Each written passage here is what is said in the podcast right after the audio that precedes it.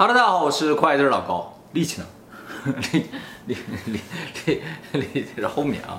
好，咱们今天啊再来讲案件，不过咱们今天这个案件和以往的不一样，咱们以往都叫柯南系列，今天这个不是柯南系列，在今年一月份的时候啊，今年啊，啊对对对，这个案子不是发生在今年的，但是这个事情呢，我们要从今年一月份说起啊。今年一月末的时候呢，日本 TBS 电视台呢举办了个节目，这个节目呢叫做《公开大搜索》，呃，利用电视台的这个影响力啊，搞一个寻人启事的那种感觉。但是他这个寻人启事和大家一般一理解上的寻人启事不太一样，他呢并不是说找这个人找那个人，他是替失忆者找他们的家属。对，很夸张，他们都失忆了。反正日本每年呢都会找到一些失忆的人啊，这个人不知道自己是谁，也不知道自己住在哪儿，然后就通过这个节目啊，就帮他们找他们的家人。因为电视台一公开出去的话，任何人吧，我觉得只要你在这个社会上待过，你肯定会有同学啊，会有同事啊。就算你自己失忆了，他们看到这个电视的话，一下也就认出来了，这种效果应该是很好的啊。所以特别是你啊，啊，对对对，像尤其像比如说做过 YouTuber 的，那一一放到网上了，大家应该都能认出来，是吧？今年这个公开大搜索，我就真的直接看了电视，这个电视上出来了一个人啊，这个人呢自称叫和田，他就是一个失忆的人。二零一四年的时候呢，这个人呢被发现在爱知县的一个大型的购物中心的厕所里面昏迷在那个地方，有人就报了警了，警察来了之后就给他救起来了，发现这个人啊破衣烂衫的，啊，就像是一个无家可归者一样，身上除了衣服什么都没有，就是没有身份证明，没有钱包，没有钱，这个任何持有的东西都没有。到了医院，医生一检查，发现他极度的虚弱，缺乏营养，所以马上进行了抢救。抢救是抢救过来了，但是醒过来这个人呢，就什么都不记得，他连自己叫什么、从哪来的都不记得。那么随着他身体啊一点点恢复之后，他的记忆也一点点恢复了。结果他这个记忆恢复吧，他说出一个令所有人都炸舌的非常恐怖的记忆。他说啊，他十七年来一直被一个大叔监禁在家里。他说，一九九七年八月份的时候，这个监禁他的大叔告诉他：“你五岁生日啊，生日快乐。”他记得这句话，所以他推算自己今年应该是二十五岁五岁时候的话他还记得。啊。他是这么说的：“他说他四岁的时候呢，坐着父母的车来到这个大叔家的。他说他当时坐车的时候啊睡着了，等醒的时候就已经到这个大叔家，他就再也没有离开过这个家。他的父母就走了。”把它放在这儿。对，这个房子是个二层楼，他住在二楼，把他软禁到什么程度啊？就是完全不允许出门，所以他没有上过学。他说这个大叔呢五六十岁，身高一米八零，非常结实的一个人。他想不起那个人叫什么名字，长什么样儿，他也不记得那个人的家在哪。他说他有印象，这个大叔每天都在家，看着电脑上那些图表啊、表格啊、图形啊。听到这些话之后呢，警察就觉得，哎，这个大叔可能是炒股的。哦，对呀、他还说啊，大叔不允许他看电视，所以啊，一开始他什么都不知道。后来呢，这个大叔反正有时候不在家，或者就是晚上睡觉之后呢，他就自己偷偷去看电视。他说他的语言、说话的方式以及对外界世界的了解啊，全是通过电视。他说他在十五六岁的时候突然牙很疼，这个大叔呢就领他去过一个牙医医院，去了几次呢，把牙治好了，就再也没有出去过。他出去的经历也就这点儿。在他二十岁的时候呢，他有一次在电视上看新闻报道说，有人这个监禁虐待儿童。他一看，这怎么跟自己现在处境这么像啊？他最开始不觉得。他不觉得自己是被监禁，然后呢，他就开始偷偷的计划逃跑。终于在二零一四年的六月份的时候，他趁这个大叔不在家的时候逃跑。他说他逃出那个房子，门上写着“和田”两个字儿，换句话说就是监禁他那家人啊姓和田。天他跑出来的时候兜里还揣了点钱，然后他就顺着一条马路一直往前走，渴了就就随便找点水就喝了，就马路边上有水沟子喝水他都喝，然后饿的话他就用这点钱买点东西吃，直到这些钱花光了之后，他还继续往远走，他不知道自己要往哪走，但只是想尽可能的往远走，走啊走啊走到这个大的购物中心来了，但在那个时候他已经相当虚弱了，他就记得他非常的渴，于是呢他就进了这个厕所想喝水，结果就昏倒在这儿。他说他在走的路上啊看到很多路牌儿，根据他的描述啊，记者啊就反过来推算，他应该走了有将近一百公里，因为他说他是六月末逃出来，然后发现他是在七月下旬，所以走了一个一个月左右啊。他看那么久电视都不知道要报警。对啊，完全完全，他就想逃走。那么他在二零一四年被发现了嘛，然后就一直在医院疗养，出院之后呢，就在救助中心呃干些力所能及的活儿。现在呢，主要干一些体力活儿维持生计。但是呢，他不知道自己是谁，所以警察就没有办法给他一个身份。哦，所以他没有户籍的话，就不能出去租房子。其实以他现在的身体状况、智力水平啊、社交能力。社交能力啊，自己出去生活是完全没有问题的哦。只是他没有一个户籍。他学习能力很快。对，而且呢，呃，整个救助中心的人对他的印象非常的好。他每天很很努力的工作，然后很认真的学习。他跟记者说，他从来没有上过学，所以他出来之后看到书啊就很感动，他就每天的读书，就想以后当个律师，帮助其他像他这样的人。哎，啊！我当时看电视，我非常的感动，而且这个人说话和其他的失忆者不一样，因为这个节目介绍了好几个失忆者剩下失忆者啊，就是让智力水平出现什么问题，嗯说话模棱两可的，但他不是，他一看就是一个啊好优秀的青年的那种感觉。是吗？啊，说话非常的果断，嗯，没有说生病的感觉啊。反正从他的眼神你就看出啊，对新生活的渴望啊，所以看感动对对，看了这个我就真的很感动啊。现场就摆了很多的电话，然后写上电话号码嘛，就大家就可以打热线，说有谁认识他的话，马上就可以把这个情报收集起来。网上呢，你认识啊？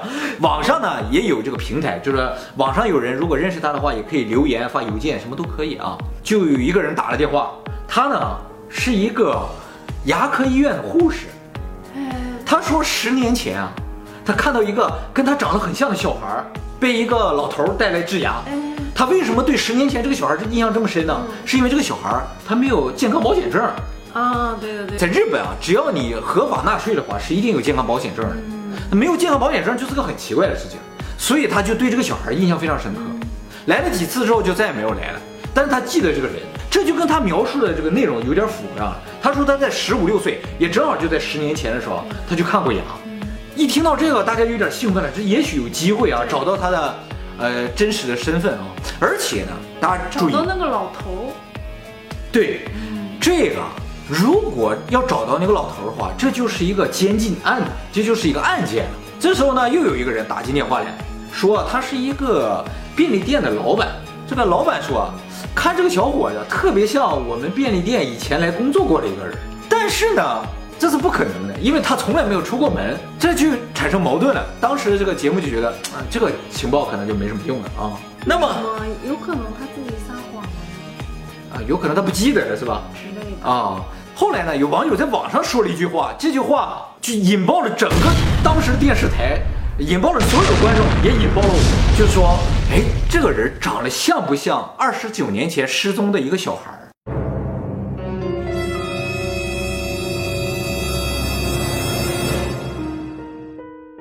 这呢，我就要给大家说一下，二十九年前啊，在日本发生了一件非常神奇的案件啊，就是有个小孩失踪了。我也是十几年前啊在电视上看到报道过这个事情，我印象非常深刻。当然了，我十几年前的时候，那案子已经过去很多年了。这个电视当时报道是说，他们请了一个超能力的人啊，来帮助这个失踪小孩家的家属啊去找这个小孩。这个超能力的人有摸东西就能联想到这个东西的主人，他现在在哪的这个遥感遥视能力。这个电视节目当时就把这个小孩的一些呃玩具什么，让这个人一摸，这个人一摸说啊，这个小孩现在还活着。呃，但是在一个什么地方，他就描述，根据他的描述找了半天，反正也没找到。当时是这样一个电视节目，我印象非常深刻。所以，如果这个人真的是这个小孩，就一下子把两个案子合成一个案子就解决了。呃，在日本茨城县呢，住了一家人，姓松冈的，家里呢有爸爸妈妈和四个孩子。这四个孩子最小的还抱在怀里啊，倒数第二小的才四岁啊，一个小男孩。那么这一家人呢，在一九八九年的三月六号啊，到德岛县呢去参加他奶奶的葬礼。他奶奶住在德岛，家人呢在三月六号参加完葬礼之后啊，就在他奶奶家住了一个晚上。三月七号的早上呢，这个爸爸呢就领着家里的四个孩子。啊，当然有一个是抱着的啊，和他弟弟家的一个孩子，呃，一起呢出去遛弯儿啊，就大清早去散散步，散步大概散了十几分钟啊，就回来了。那么他家这个四岁的儿子啊，就喊着说：“爸爸，爸爸，我还想出去玩儿。”他说：“好，你稍等，你搁门口等着。”他就进了屋之后，把怀里这个孩子交给了他家的妈妈，然后扭头出来到门口了，就准备带着他这个四岁儿子再出去玩儿。结果他一出来就发现他儿子已经不在了，消失了，前后脚也就二十秒。他奶奶家这个房子很独特，在一个半山腰上，这个房子出来要下一个十米长的台阶，台阶下去之后是一条马路，这个马路的尽头就是他奶奶家。这条马路呢，平时是根本没有人走的。嗯，不是到他奶奶家的话，是绝对不会来人的啊。呃，周围呢也没有邻居，就独门独户这么一个房子在这儿。结果他一出来，发现这个孩子没有了，就开始找了。这一找呢，就找了二十九年了，到现在都没找着。当时参加葬礼有一些亲戚嘛，就所有亲戚都来找，然后还报了警，警察也来找，然后那个消防员什么都来找，几百人搜山都没找着，一点蛛丝马迹都没有。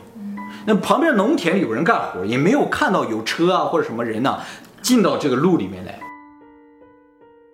突然间呢，收到一通电话，这通电话呢是打到他奶奶家的，然后问说：“请问松刚家的太太在吗？”接电话呢是松刚家的这个爸爸，他爸爸呢就把电话给了他家的妈妈，说找你。给他电话的时候，他说：“哎，打电话这个人啊，有德岛的口音可能是本地人啊。”他妈接起电话说：“喂，你好，请问你是谁？”电话那头说：“啊，我是城西幼儿园中原 Mariko 的妈妈，嗯一个小女孩的妈妈。”她说：“我是这个月的呃学生会家长的这个负责人。我们听说你的事情之后啊，就马上组织大家捐款了。嗯我这个钱送到哪儿去啊？你什么时候回来啊？他妈妈马上就寒暄了一下啊，说啊，真的是太感谢了，我们马上就回去。这家人正好打算在那个时候就回去了，啊，反正反正托付给自己家亲属继续在那儿找，毕竟家这边还有事情，说房子也在这边，所以他马上就全家人就回来。回来之后就各种忙啊。啊，也没有搭理这个事情，但是迟迟呢没有再收到这个 Mariko 家的这个电话，他觉得有点奇怪，但是毕竟人是来送捐款的，你也不好去要，所以呢也没怎么想去联系。但是已经过了好长时间也没联系，所以呢他妈就主动打电话打到这个幼儿园去了。这个幼儿园是他家女儿上的幼儿园，然后呢他打到这个幼儿园之后呢，怪事儿发生了，这个幼儿园里根本就没有叫中原 Mariko 这个小孩儿。也从来没有捐过款，这一下全家人懵了。一个德岛口音的人打电话去德岛，说自己是四城县的这个幼儿园的一个小孩的家长，让他们赶紧回来。他们回来了之后，才发现这个人根本就不存在。在一九八九年的时候，还没有办法进行这个电话的反向追查，啊，所以不知道这个电话是谁打的。有些人呢就怀疑说，这个是不是就作案的凶手，故意把他们支走？这个人呢操有德岛口音，是本地人，可能性比较大。但是他怎么可能知道他家女儿上的幼儿园叫什么名字？但是如果这个人真的不是德岛人，他只是这个幼儿园的一个家长的话，为什么这个幼儿园里没有这个小孩，也没有捐过款？对他为什么撒谎？对，这个电话呢，就成为这个案子最大的一个谜。他的父母啊，就为了找这个孩子啊，哎呀，到处发传单啊，电视上也出来好几次。然后呢，有很多人给他们的一些信息，说看到有个小孩有点像，你过来看看。他们也到处去啊，这他父亲工作也辞了，边打些零工边去找这个孩子。呃，找了二十九年，到现在没有找到。说实话，我当时看我也觉得有点像。连头型都没变。连发型都没变。这个小孩是二十九年前失踪的，失踪的时候四岁，所以这个小孩啊，现在应该是三十三岁，但是他自己说他自己二十五岁，他也不确定了，是。看上去不像二十五岁，是不是？不怎么像。这网友啊，就马上就说，那赶紧做 DNA 测试吧。然后这个小孩的父亲啊，得到这个消息之后，也非常激动，第一时间就说，我非常愿意做这个 DNA 测试。过了两天啊，还真就做了 DNA 测试了。结果呀，这个和田，他真就不是那个小孩儿，他和这个失踪的小孩的父亲的这个 DNA 不符。这个三重县的警察宣布他俩 DNA 不符了之后呢，还说说这个节目结束之后啊，有一个老头打电话去节目组说这是我儿子，就把这老头叫到电视台来了。来了之后还把这个老头 DNA 和他验了一下，DNA 的结果说不能否定这两个人的父子关系。什么意思？就是基本上是符合了，就 DNA 本来就是基本符合嘛。对，这个和田他是失忆的嘛，警察就问说你接不接受这个结果？从此以后你就以这个老头的名字登录你的户籍了。和田说我接受，然后老头就把他领回家了，这个事情就结束了。这网友一看这个就懵了，说这个事情怎么能就这么结束呢？就算这个人他不是那个小孩儿，这还有监禁呢，十七年的监禁在哪儿呢？正在网友议论纷纷的时候，突然有人发现，哎，这个人不是 AKB 的超级粉丝北泽吗？这么有名儿，哦，在在秋叶原这片宅男界，这个人老有名了。哎，这个事情发生在爱知县，所以东京这伙人本身没没怎么注意啊。后来这个事情闹得越来越大之后啊，宅男们也都在关注了。这宅男好多宅男都说，哇，这是我们的神呐、北泽哎！而且说这个人啊，在六年前上过电视。这个北泽啊，曾经在二零一二年的 AKB 总选举的时候，花了五十三万日元，买了两千七百张的 AKB 的选票，去去投给他喜欢的一个女生。谁？叫松井的一个女生，那个女生啊，最终排名第五十几位，AKB 四十八，她排在第五十几位。但是他的这一行为就啊引发了宅男们的这个共同的崇拜。我现在给你看一下，你看看是不是这个人哈？这个人啊，结束了，就这一小段儿你说是不是他？嗯让我看的话，我认不出，我本身就有点脸盲了。嗯，如果他是北泽的话，这个北泽的经历就没那么复杂了。嗯，北泽呢，就跟大家一样，上了学，高中毕业之后呢，他也不想考大学，于是呢，就一直在便利店打工。啊，就是所以最开始那个便利店的信息是准确的，然后攒了所有钱买了 AKB 的这个投票，就是这样一个超级宅男。结果这个事情啊，一下反转到这个地步了之后呢，这网友就领他走的那个老头叫不叫北泽呀？警方呢，在这个地方他就没说，说这属于个人隐私，我们不能透露。那如果他真的是北泽，那这一段记忆是他瞎编呢？很有可能啊。目的是什么？这么优秀的小伙，四年来表现极其优秀的一个人，他是不是在那么艰苦的环境下不停的努力工作，他为了什么？会不会他突然醒悟，醒悟了或者说会不会他过度伤心，然后啊！对于自己选择性遗忘？啊，对于过去的自己感觉太失望了，对，所以选择性失望啊，选择性失望啊，选择性失望啊。选择性失忆。对，之前我看过一期，就是让人感觉挺悲伤的，就是没有人认识他，或者说有人认识你，但是他们不想打这个电话，那更那就更悲伤就是了。很悲伤。对，我觉得那比没有人认识你还悲伤。今年有个人，他四十大几岁，快五十岁了啊，这这也是推算。他就有一天被发现躺在马路边上，救护车救了之后呢，失忆了。一直他时间长，他有八九年了，然后几乎每期节目他都出来，就是就是没有人认识他。他在这个救助院也工作很努力的，他帮大家做饭做什么，就很拼命的在工作啊。我就感觉那个人好可怜，一看样子绝对是个好人。你看我像不像好人？你一看就不是好人，这很明显。